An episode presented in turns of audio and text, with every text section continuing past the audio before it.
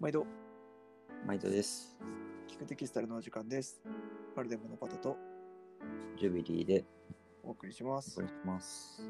5分でわかる記事の雑学、本日はフラノという記事についてお伝えします。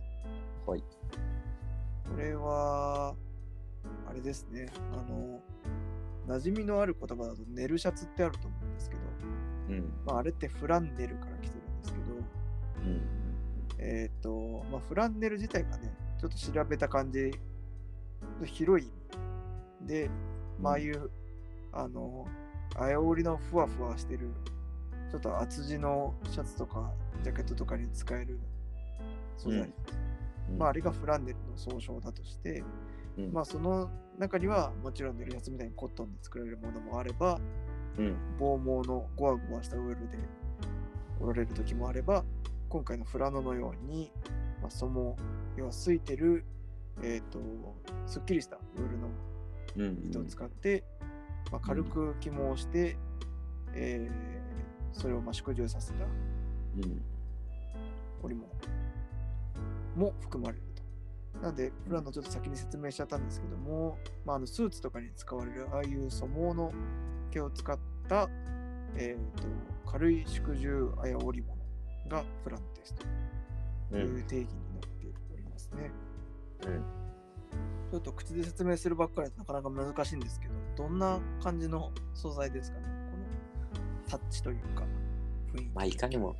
あ、これウールだなと思うようなのがフラノですよね。うんうん。で、さっき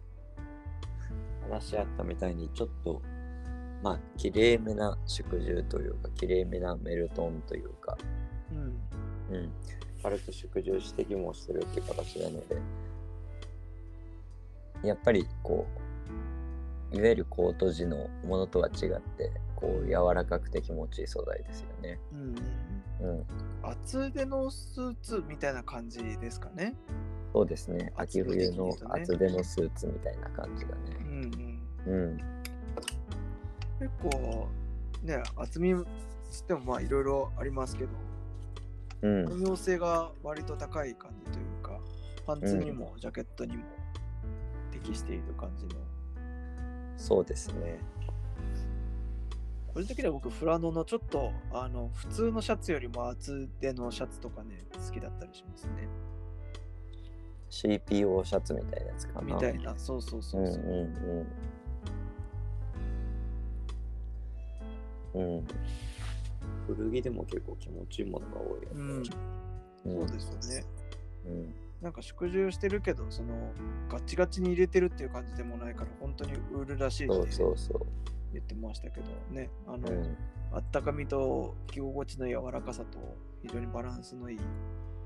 生地ですよねうん。まあちょっとなかなか現物触ってもらわないと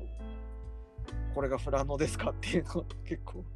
難しいかもしれないんですけどまあウールウール系でまあそんなにゴワゴワしてないけどふわふわしてて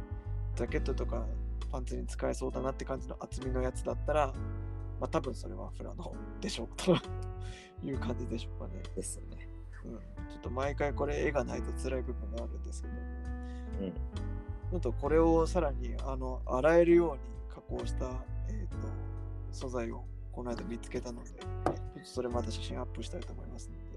で、ぜひチェックしてみてください。楽しみにしてます。はい、えーそれではまたお会いしましょう。さよなら。さよなら